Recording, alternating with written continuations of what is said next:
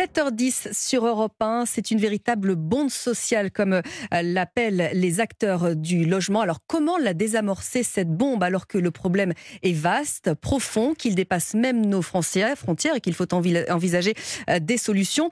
Nous sommes ce matin avec euh, Noria Derdek. Bonjour. Bonjour. Alors, vous êtes chargée d'études à la Fondation Abbé Pierre.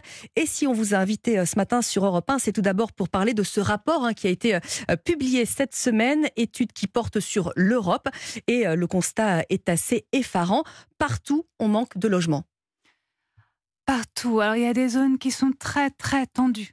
vraiment, la situation est assez difficile. C'est là où se concentre le plus la population et donc mhm. aussi le plus la demande. On est dans les grandes villes, dans les grandes métropoles et il y a effectivement un manque de logement.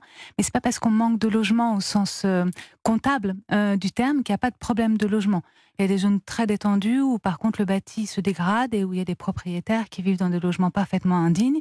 Et on a aussi des zones qui sont euh, des marchés de, de, logement qui sont grappillés par les résidences secondaires ou par les locations touristiques qui font que certains territoires n'arrivent même plus à loger leur propre population. Leur propre population. Est-ce que vous avez, comment est-ce que vous analysez cette accélération du mal logement? Alors, c'est que le logement, en fait, subit toutes les crises. Euh, en plus de la sienne propre. Alors, il y a la crise économique, la crise sanitaire, mhm. euh, la crise euh, environnementale, la crise sociale, et à chaque fois, le logement est impacté et le mal logement dans une ou l'autre de ces dimensions se renforce. On a aujourd'hui 12 millions de personnes qui sont mal logées, 3 millions et demi de personnes qui sont en précarité énergétique, mhm presque 6 millions de personnes qui ont un effort vraiment excessif pour, pour se loger. Alors, ce n'est pas du tout anecdotique, la crise du logement. Euh, au contraire, la situation se dégrade. Vous avez raison de le souligner. On a plus de sans-abri, on a plus de personnes qui doivent se faire héberger. C'est des, des amis et c'est de la famille.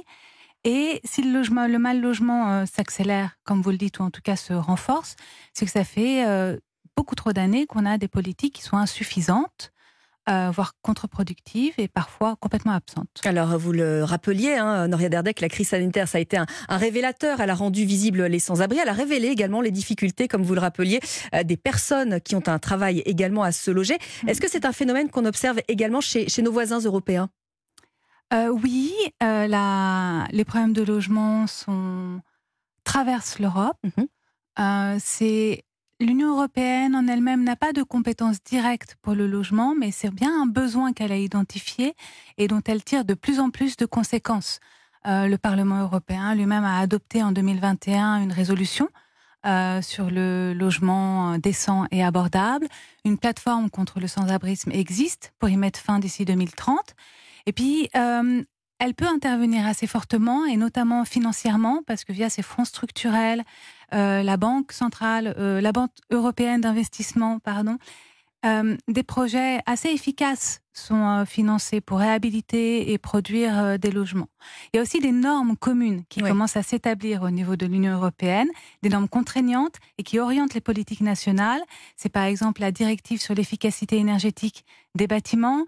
C'est la Commission européenne qui s'est prononcée en faveur de l'interdiction des coupures d'électricité mhm. dans les logements. Et c'est aussi les plateformes euh, de location touristique de type Airbnb, par exemple, qui sont en passe là d'être euh, contrôlées.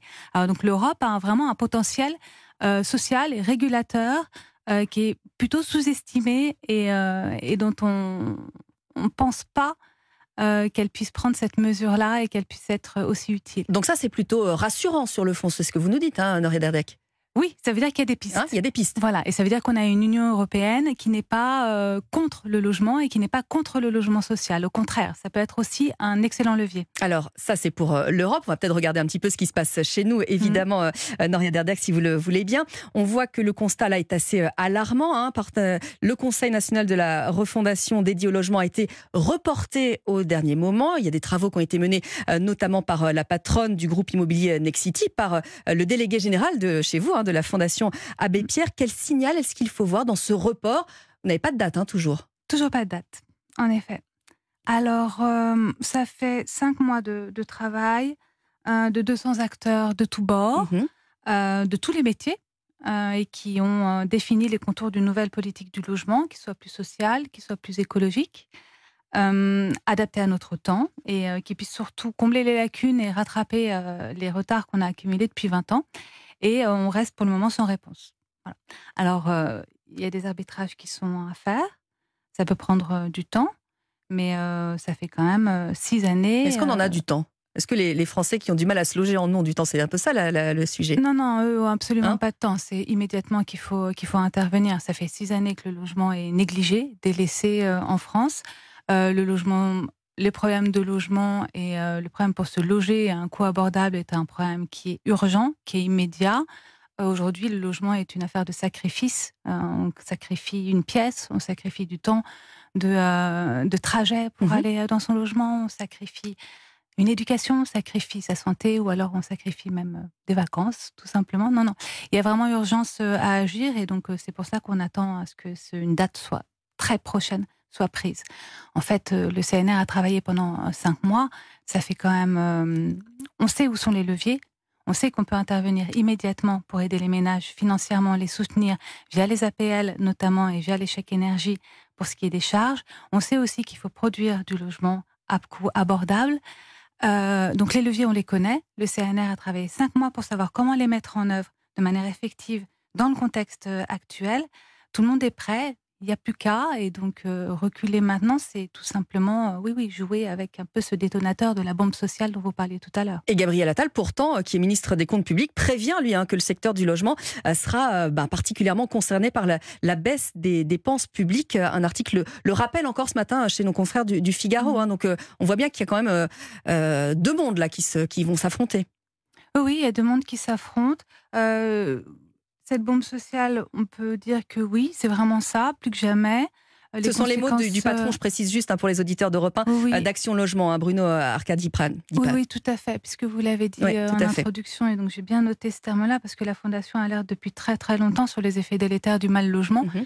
Et que ça a sur la population, que ça a sur la cohésion sociale, sur la paix sociale également.